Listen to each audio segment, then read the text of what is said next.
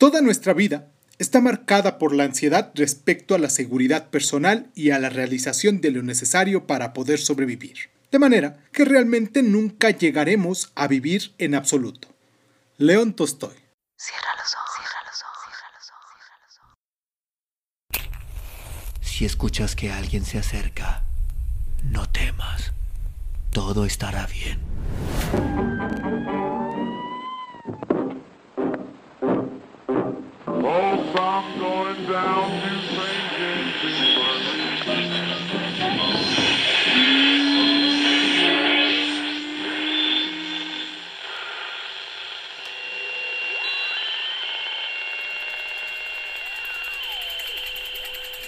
Estás escuchando, Crónica, Crónica, Crónica el lugar, donde, el mundo, donde, entra por tus oídos.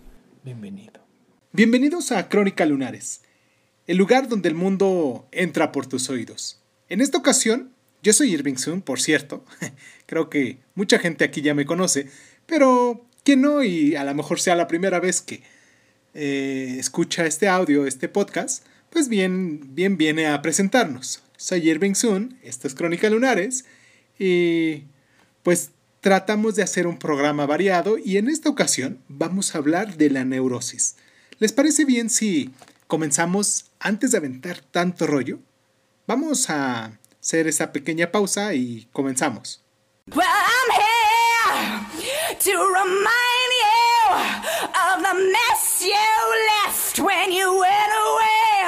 Desde hace mucho tiempo, hay personas que rechazan el poder, las prácticas y las pretensiones de los psiquiatras. Los críticos, los disidentes y los reformadores han llevado a cabo en las diferentes épocas y en los distintos países ataques ardientes contra la psiquiatría académica y la biología convencional.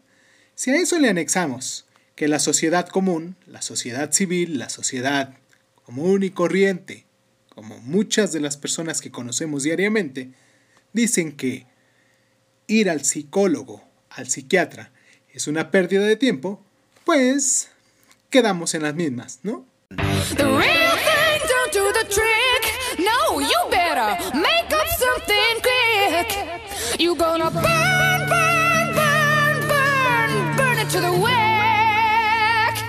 A medida de que la psiquiatría se convirtió progresivamente en una especialidad médica establecida e institucionalizada, aparecieron de manera inevitable detractores que rechazan tanto el poder de los psiquiatras como los diagnósticos que utilizan en forma de etiquetas.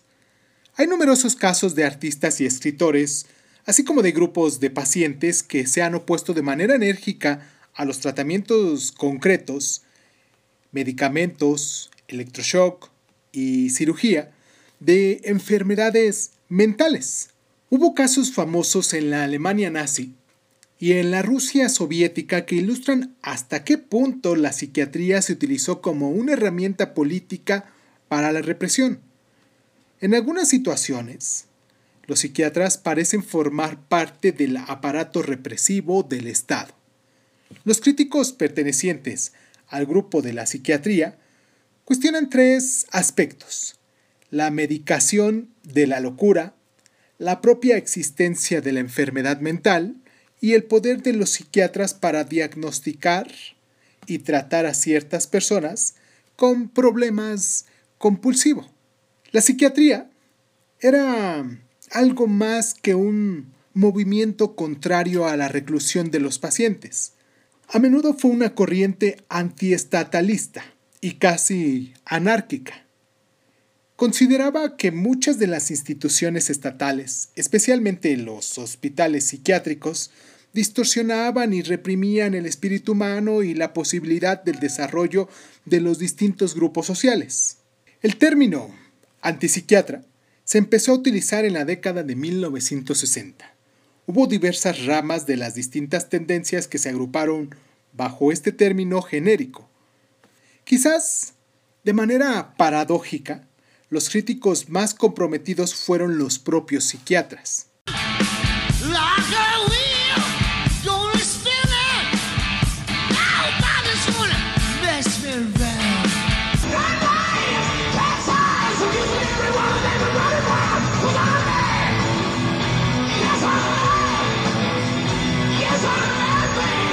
Uno de los estudios más famosos de la antipsiquiatría se realizó a principios de la década de 1970.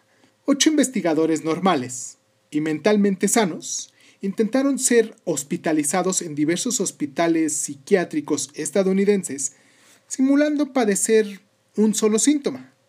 El único síntoma que señalaron fue el de escuchar voces. En siete de ellos se estableció el diagnóstico de esquizofrenia y por lo tanto todos fueron hospitalizados. Una vez en el hospital, estos investigadores se comportaron de manera normal y se les hizo caso omiso cuando solicitaron información de manera educada. Más adelante señalaron que el diagnóstico de esquizofrenia que se les había aplicado los colocaba en un estatus y en un nivel de poder bajos dentro del hospital. Después se sinceraron y admitieron que no presentaban ningún síntoma y que se sentían bien. Sin embargo, todavía pasaron casi tres semanas antes de que recibieran el alta, a menudo con el diagnóstico de esquizofrenia en remisión. Así, los autores de este estudio demostraron que las personas sanas y normales podían ser consideradas anómalas y recibir, en consecuencia, un diagnóstico psiquiátrico. Sin embargo, ¿podría ocurrir lo contrario? Los mismos investigadores dijeron a los psiquiatras hospitalarios que había pacientes falsos que simulaban sufrir esquizofrenia para ser hospitalizados. Después descubrieron que 19 pacientes eran casos muy posibles de fraude tal como sospechaban dos o más miembros del equipo médico que les atendía, incluido un psiquiatra. La conclusión de este estudio fue que en el conjunto de la población interna de los hospitales psiquiátricos no es posible diferenciar las sanas y las que sufren trastornos mentales. Aunque este famoso estudio recibió críticas considerables desde los puntos de vista ético y experimental, tuvo una gran utilidad para potenciar el movimiento de la antipsiquiatría.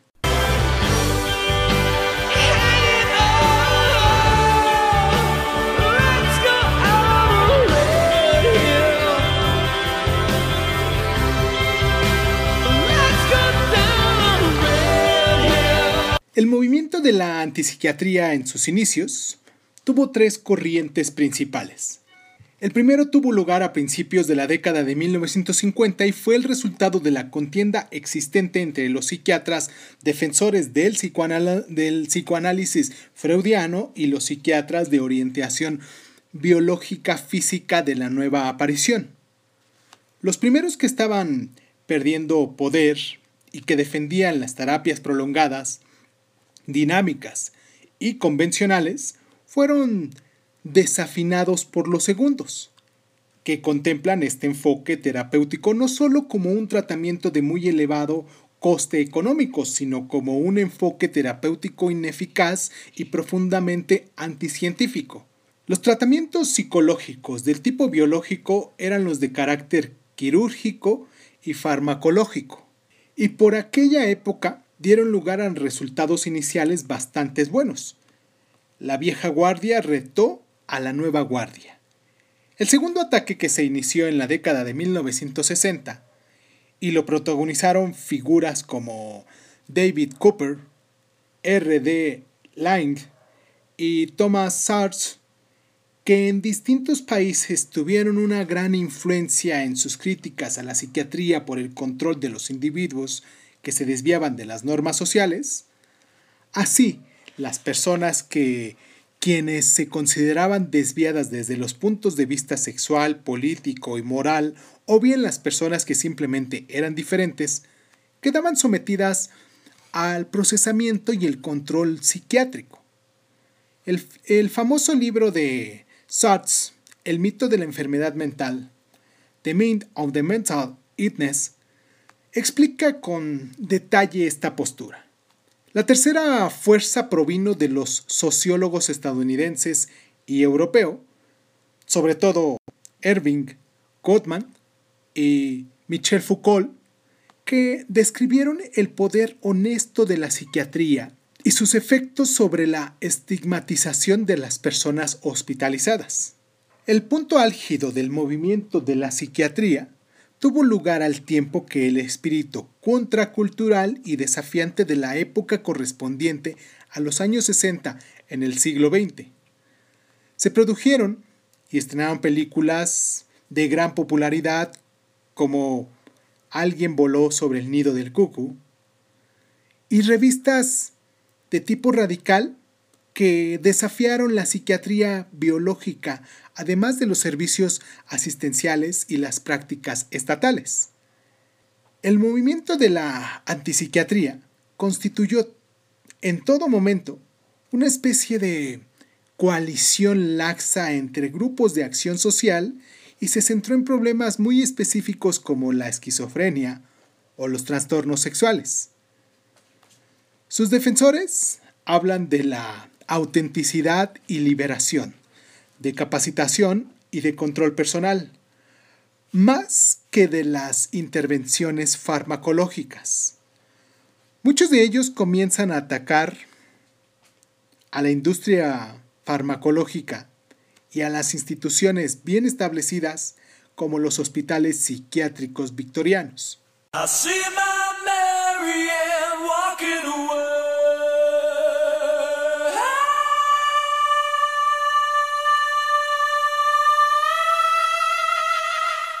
El movimiento de la antipsiquiatría compartió algunas creencias e intereses fundamentales.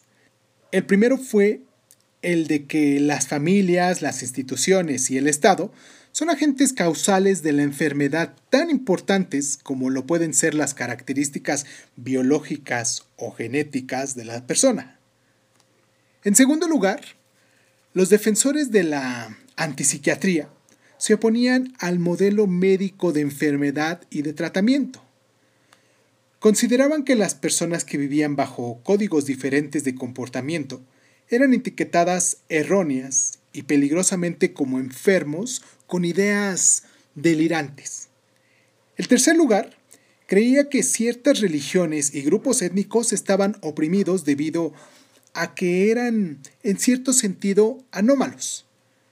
Habían sido estigmatizados con las etiquetas de diferentes enfermedades y por lo tanto se les había hecho creer que necesitaban tratamiento. La antipsiquiatría manifestó una preocupación importante por el poder que acompaña a la aplicación de etiquetas diagnósticas. Sus defensores consideraban que estas etiquetas daban una impresión falsa y presunciosa de precisión e inmutabilidad. Rechazaban las etiquetas y los manuales diagnósticos debido a que las personas consideradas como pacientes podían cumplir múltiples criterios o ninguno, y a que el acuerdo entre los expertos era escaso. man, come together with your hands, save me. I'm together with your plan, save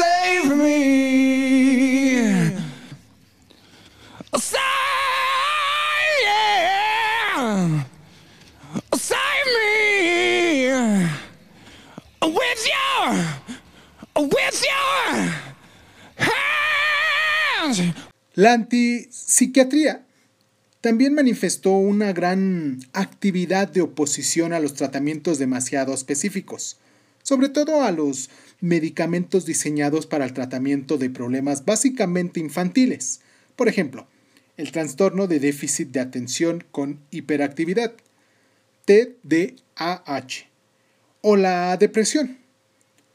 Sus defensores atacaban estos tratamientos debido a su coste económico y a sus efectos adversos y también debido a que los pacientes no se les decía la verdad respecto a los mismos.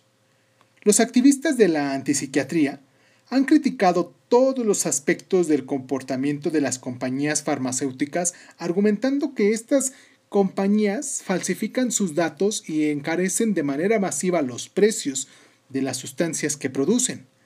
A su vez, este movimiento consiguió que la industria farmacéutica fuera vigilada y regulada de manera detallada a través de normas legislativas. Otros objetivos de la antipsiquiatría ha sido el tratamiento de electroshocks o terapia electroconvulsiva, TEC, y procedimientos terapéuticos muy específicos como la cirugía cerebral, la lobotomía prefrontal. A pesar de ciertas evidencias de buenos resultados, los críticos respecto a estos tratamientos argumentan que se aplican de manera forzada sobre pacientes que carecen de conocimientos suficientes para determinar su idoneidad y también señalan que pueden dar lugar a efectos adversos muy graves y permanentes. El poder de los psiquiatras para intervenir u hospitalizar de manera involuntaria a los pacientes también ha sido atacado por la antipsiquiatría. Muchos críticos consideran que los psiquiatras profesionales son algo así como funcionarios estatales, de la misma manera que lo que pueden ser los policías, los jueces o los jurados. La antipsiquiatría defiende una psiquiatría de carácter más humanitario.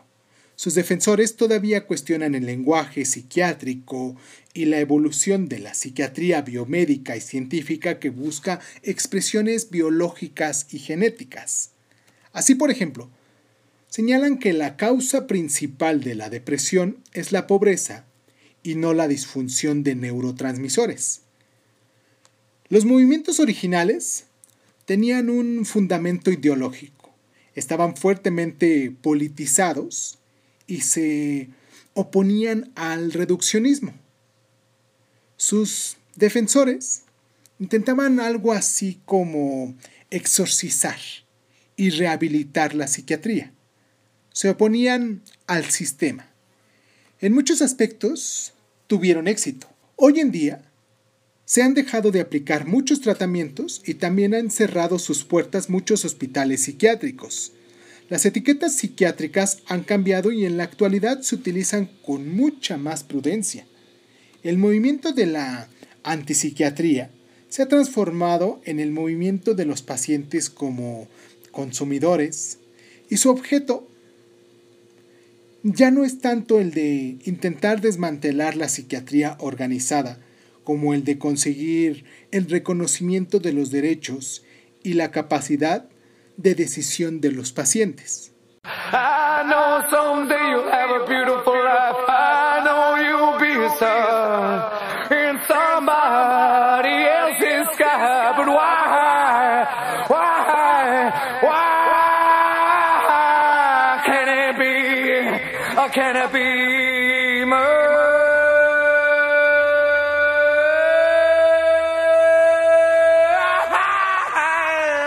La nueva psiquiatría.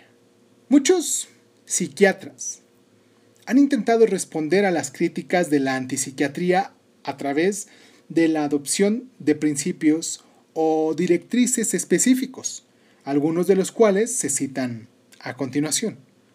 En primer lugar, admiten que el objetivo del tratamiento es el de conseguir que el paciente se sienta mejor, más que el de incrementar los conocimientos del paciente sobre sí mismo o sobre su enfermedad.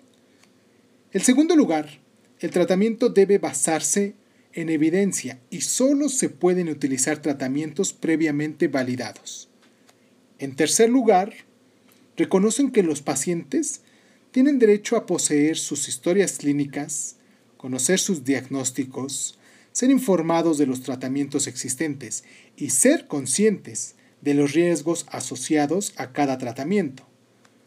Los pacientes o los psiquiatras deberían mantener expectativas realistas sobre lo que se puede o no conseguir con los tratamientos y las terapias. Todos los pacientes con problemas psiquiátricos tienen derecho a recibir asistencia con compasión y respeto. O al menos así tendrían que ser los pacientes que se presentan con estos síntomas o con algún síntoma en particular. Oh, we the champions. We are the champions. Espero que hayas disfrutado este programa. Lo hacemos con mucho amor, con mucho cariño. Hacemos estas investigaciones, le anexamos un poco de lo que nosotros sabemos y pues lo hacemos con toda la intención de poder complementar la información que tú ya tienes, de poder ampliar, si lo dijéramos de algún modo, esta información que para todos es interesante, que nos es curiosa y que nos ayuda para poder entender ciertas situaciones. Espero que se encuentren muy bien. Les mando un abrazo donde sea que nos escuchen.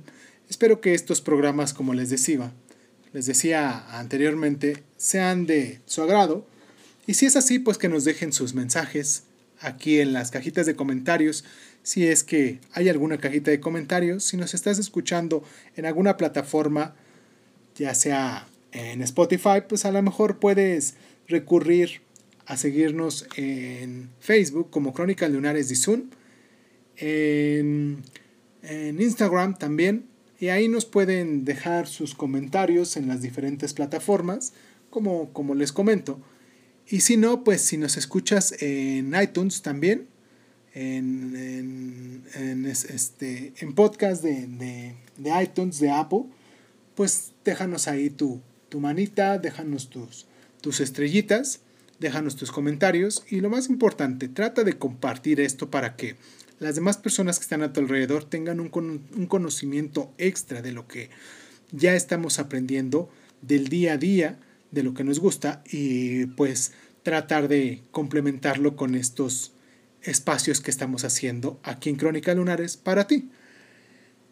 Eh, los voy a dejar a continuación con El sapo abandonado. Ustedes recuerdan que cada miércoles hemos estado haciendo una pequeña historia de hombres que hablan de sus relaciones, relaciones este, matrimoniales con, con las mujeres y pues cómo es la observación del hombre a través del tiempo y pues historias de hombres contadas por hombres en relación a las relaciones matrimoniales.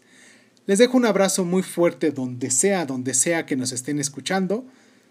Un, un beso muy caluroso y pues muchísimas gracias, muchísimas gracias por estar.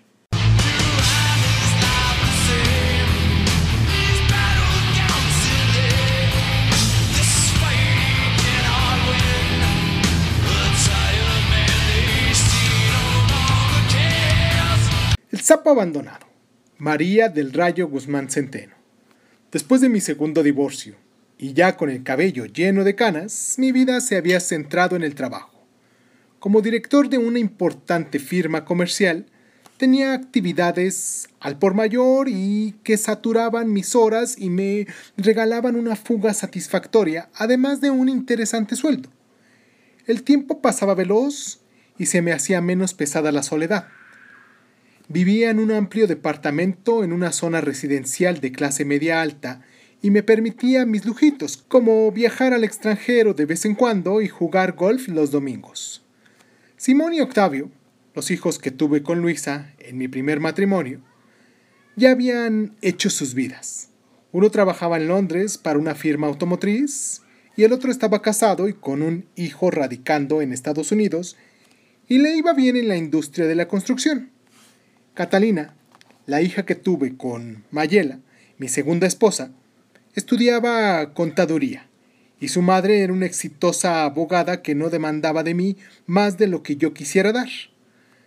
Luisa se había vuelto a casar y Mayela vivía esclava de su profesión. Veía a mis hijos cada vez que nuestras actividades lo permitían en alguna Navidad o cumpleaños. Pero nada que me demandara tiempos obligados. Mi soledad era la compañía inevitable. Mañoso por los años y acostumbrado a estar solo y metido en mis hobbies, se me pasaba la vida sin tapujos. Ávido lector de novelas históricas y estudioso compulsivo, dedicaba mis noches a devorar información de mi interés y a perderme entre las líneas de los libros, siempre acompañado de una copa de Rioja y música de jazz. Mi espejo reflejaba cada mañana una arruga nueva. Mis canas poblaban mis sienes y mis ojos exigían un punto más de graduación a mis anteojos. La vejez se asomaba en mi ventana y me coqueteaba discreta, recordándome que los años pasan y sus huellas se quedan. En esas estaba mi vida cuando mi soledad se vio alterada. La intrusa entró a mi oficina enfundada en un par de jeans y portando una camiseta deportiva. Soy Paola, la nueva becaria, señor Tapia, dijo educadamente y dejó una carpeta llena de papeles sobre mi escritorio. Mucho gusto, Paola. Bienvenida. Le dije casi cauteloso porque no podía dejar de admirar su sedoso cabello castaño que le caía sobre los hombros. Salió de mi oficina dejando un aroma a cítricos, frescón y dulzón. Y ahí comenzó todo. Comencé a observarla de lejos, usando el rabillo del ojo, camuflajeando en el polarizado de los cristales de mi oficina. Comencé a desearla en lo privado y a apoyarla en lo público. Paola era inteligente, más de lo que yo hubiese querido. Aprendía con tanta facilidad cada proceso que me dejaba encantado con su desempeño. Su cabello ondulado y brillante se apoderaba de mi mirada, y su caminar ágil hacía que naciera en mí un tremendo deseo de correr tras ella y aspirar su aroma. ¿Obsesión o locura? No sé qué palabra utilizar para describir el estado en el que esta chiquilla me hizo caer. Comencé a hacer cosas extrañas. Compré camisas color fuchsia, pantalones de pana y zapatos sin agujetas. Abrí una cuenta de Facebook e instalé aplicaciones en mi iPad como el WhatsApp y el FaceTime. Lo hice porque ella misma me lo insinuó. ¿No tiene Facebook, don Guillermo? pregunta coqueta. No he tenido tiempo de meterme en las redes sociales, respondí serio y con la mirada puesta en los documentos que me había entregado. Pues yo paso mucho tiempo ahí. Debería abrir una cuenta. Es muy útil para estar comunicado con la gente, dijo en un tono que por encima era respetuoso y por debajo incitador. Lo pensaré. No lo descarto, le dije ahora viéndola a los ojos. Esa misma noche estaba yo frente a mi computadora rellenando todos los campos del registro del famoso Facebook. Al día siguiente, Paola me aceptó como amigo y se desencadenó lo inevitable. Locuras. Cuenta de Facebook, pantalones ajustados de pana, tinte para canas y un nuevo auto deportivo. Locuras y deseos. A mis 56 años había puesto mis ojos en una chiquilla de 22. En la vejez, viruelas, decía mi abuela Anastasia. Mi hija menor era mayor que Paola. ¿Me importaba acaso? Para nada. Obsesivo, loco y enamorado. Un estado de vulnerabilidad absoluta. Y Paola se dio cuenta. Disfrutaba tanto el darse cuenta de mi deseo. La supe orgullosa de su descubrimiento. Cada vez que entraba a mi oficina, se plantaba ante mí con la seguridad de una diosa que ha de ser adorada disfrutó mis torpezas cuando intenté hacerme el interesante. Su cristalina carcajada antecedía a su típico Don Guillermo, es usted genial. Mi rubor otoñal era un halago para ella, su candor y su juventud un bálsamo para mi vida. La primavera y el otoño se confabularon y se hicieron un mismo tiempo. La soledad se salió por la ventana y por la puerta entró la diosa para apoderarse de mis aposentos. Dos meses de contacto cibernético por Facebook nos hizo pasar de usted al tú. La prudencia de mis años hizo que nuestra relación laboral se mantuviera intacta, pero la imprudencia de mi deseo hizo que mi asistente nos descubriera en pleno beso. Se armó semejante escándalo en la oficina que terminé por conseguirle a Paola un trabajo de planta en una prestigiada firma contable de uno de mis amigos. Con Paola fuera de mi entorno laboral, se acabó el problema y el chisme, pero empezó abiertamente nuestra historia de amor. Terminando nuestras jornadas laborales, nos refugiábamos en mi departamento, y dábamos rienda suelta a la pasión que se apoderó locamente de los dos. Mi dicha era inmensa y perdí la cuenta de mis años dormido entre sus caderas. Me sentí joven, pleno, poderoso. Ese poder que se mete en un mortal como cuando una diosa lo ama de esa forma. Eres el hombre de mi vida, Guillermo, me decía mi diosa después de la entrega acurrucada en mi pecho. Tú eres mi diosa, le respondía rendido de amor. Pero no todo fue sencillo.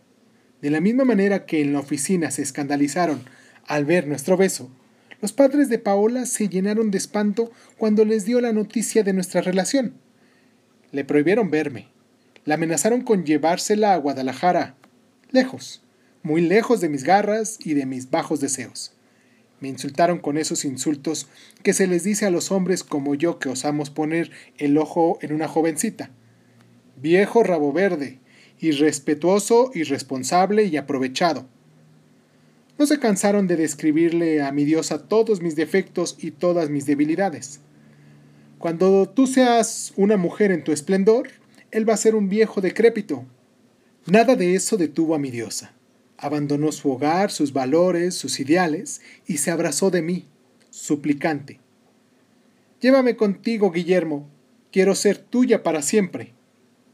La rapté con devoción y convencido de cuánto la amaba. Pasé por encima del dolor de sus padres, del juicio de mis hijos y de la burla de mis exesposas.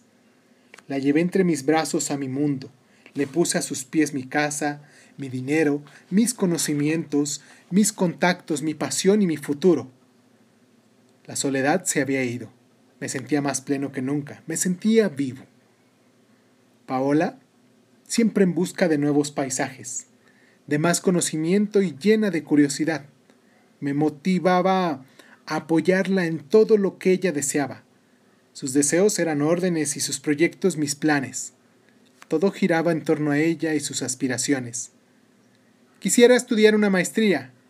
No he ido a la playa desde que estábamos en la secundaria. Me encantaría un Beatle rojo con interiores de piel negra. Quiero ir a clases de yoga.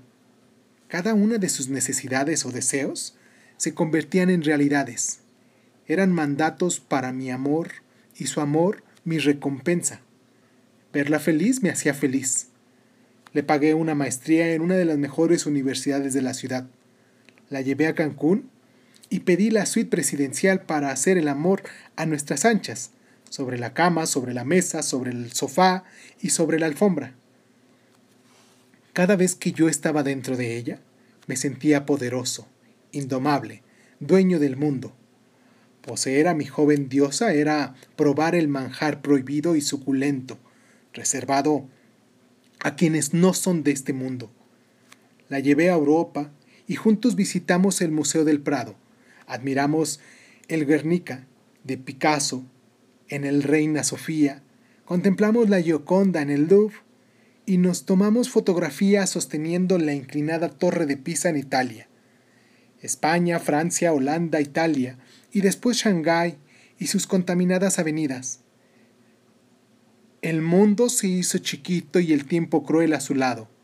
No nos cansábamos de conocer lugares y el tiempo era insuficiente para hacer todo lo que teníamos planeado realizar juntos. Paola había nacido en el seno de una familia de clase media baja hija mayor de unos padres dedicados al comercio quienes tenían que alimentar a cinco hijos separados por escasos dos años de edad entre uno y otro. Llegó el momento en el que las demandas escolares y la manutención crecieron a la par que los hijos y su economía se complicó. Paola tuvo que trabajar como recepcionista mientras estudiaba la preparatoria y ser becaria mientras cursaba la universidad. Los lujos no estaban invitados a su casa y la carencia abofeteaba de vez en cuando a su familia. Estoy consciente de que puse los pies de Paola en este mundo que siempre soñó. Estoy consciente de que hice realidad muchas de sus fantasías. Eso me hacía sentir poderoso y pleno. Complacer es uno de los placeres del hombre. Complacer es una de las acciones de nuestro género que nos permite sentirnos más hombres, más completos. Complacer a Paola era mi deseo, mi placer, mi devoción. Ella terminó sus estudios de posgrado, aprendió a cocinar con uno de esos chefs más renombrados del país y se certificó como instructora de yoga. Consiguió trabajo en otra firma contable de más prestigio y la ascendieron a los cuatro meses de haber entrado, reconociendo su preparación y destreza. Los años le caían bondadosos encima de sus hombros, sus senos, de sus caderas, de todo su bendito cuerpo. Se convertía día a día en una interesante mujer de despiadada belleza. Desarrolló muy buen gusto y elegía cuidadosamente sus atuendos. Su garbo y seguridad paraban el tráfico y era objeto de admiración y deseo cuando entrábamos juntos a algún restaurante o antro de moda. Mientras su cuerpo maduraba y se magnificaba, mi cuerpo coleccionaba achaques y a pesar del ejercicio y mi sana alimentación, de vez en cuando me declaraba derrotado ante su interminable energía. Sus padres terminaron por aceptar nuestra relación al verla tan realizada. Mis hijos hicieron lo mismo, aunque en ocasiones mi hija Catalina me expresaba su preocupación. No quiero que te haga sufrir, papito. ¿Qué tal y te abandona? Paola es muy joven, y eso puede llegar a suceder, decía mi hija tiernamente, casi susurrando, como no queriendo decirlo como si estuviera pensando en voz alta. Eso no pasará, hija. Paola me ama y me lo ha demostrado, le respondía sereno, como hablando para mí y no para ella, como repitiéndome un mantra que hiciera imposible tal tragedia. Dicen que los padres presentimos cuando un hijo está viviendo algo que lo conducirá al dolor. Dicen que los hijos también presienten lo mismo de sus padres. No sé si fueron premoniciones o decretos de mal agüero, pero Paola se fue. Después de siete años, tres meses y doce días, se salió de mi vida y la dejó hecha pedazos. Tal vez no quiso cumplir sus treinta años a mi lado. Tal vez le asustaron mis sesenta y cuatro años. Después de haber convencido a sus padres de que yo era su destino, después de haber convencido a mis hijos de que yo era el hombre de su vida, después de haberme convencido a mí de su amor, después de todo esto, ella fue la que se encontró convencida. Tal vez influyó este mundo que le mostré y que le puse a sus pies. Tal vez se dio cuenta de que este mundo no empezaba ni terminaba en mí. Tal vez influyó este mundo que le mostré y que le puse a sus pies. Tal vez se dio cuenta de que este mundo no empezaba ni terminaba en mí. Tal vez fue ese conocimiento que puse a su alcance la que hizo tan culta, tan segura y que le hizo dejar de admirarme. Tal vez fueron esos jóvenes bien parecidos que vio caminar por Roma, con músculos firmes y cabelleras espesas, los que le sembraron el deseo de otra piel. Tal vez fueron esos buenos vinos, y esas noches de playa que le asusaron los sentidos y le susurraron al oído que caminara hacia otro horizonte, lejos de mí. Tal vez fue mi olor a viejo, que nunca pudo competir con su fresco aroma a cítricos. Tal vez fue mi naciente celotipia que por más que quise vencer, no pude al observar cómo la contemplaban otros ojos masculinos. Puedo encontrar miles, tal vez, pero ninguno logra explicar el inmenso dolor que ha dejado en mi alma su abandono. Te lo dije, papito, murmuró Catalina al tiempo que me abrazaba intentando consolarme. Y me abracé a mi hija desconsolado, bañado en lágrimas y avergonzado por mi necedad, por mi locura. Hoy tengo setenta y cinco años, tengo achaques, dolores extraños en mis rodillas, problemas de próstata y de erección. Llevo una dieta blanda y unos recuerdos duros. La soledad se regresó a mi vida desde que Paola se fue. Esa soledad que conozco tan bien y que solo es echada a ratos de mi casa cuando llegan mis nietos o mis hijos a visitarme. Me he jubilado y juego golf tres veces por semana. He enterrado a mis mejores amigos y he llegado a sentir envidia por sus sepelios. Me gusta pensar que la muerte es paz y no le temo. Mi hija Catalina se encontró a Paola en un vuelo a San Antonio. Iba embarazada y en brazos de un apuesto joven. La primavera le dijo al otoño, nos confabularemos para inventar una nueva estación, pero no será eterna, solo será un momento de fábulas y cuentos en donde no exista la eternidad. Después nos separaremos y seguiremos nuestros cursos, nuestros tiempos, para no volvernos a confabular jamás. Me hizo feliz saber a Paola feliz. Esta vida que me inyectó en los años que vivió a mi lado, de repente vuelve a circular por mi sangre sobre todo en las noches de nostalgia cuando observo mi cama y visualizo su cuerpo bajo el mío. No es un sueño, es un recuerdo, no es mi imaginación, es mi pasado. Lo viví y eso nadie me lo quita. Fue mía y eso nadie lo puede negar.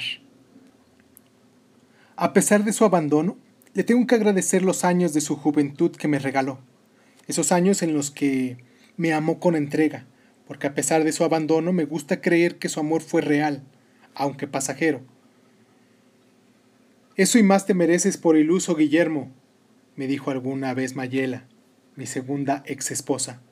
Y sí, tal vez fui un iluso, un soberbio iluso y locamente enamorado. Toqué el cielo y me abrieron la puerta. Después la misma puerta se abrió y regresé al purgatorio, de donde no he podido salir después de ese abandono. Cierro mis ojos y suplico a mi dueña, la soledad, que me regale el olvido. Cierro los ojos, pienso en Paola, la perdono y la bendigo. You know the day destroys the night, night divides the day. Try to run, try to hide, break on through to the other side, break on through to the other side, break on through to the other side, yeah.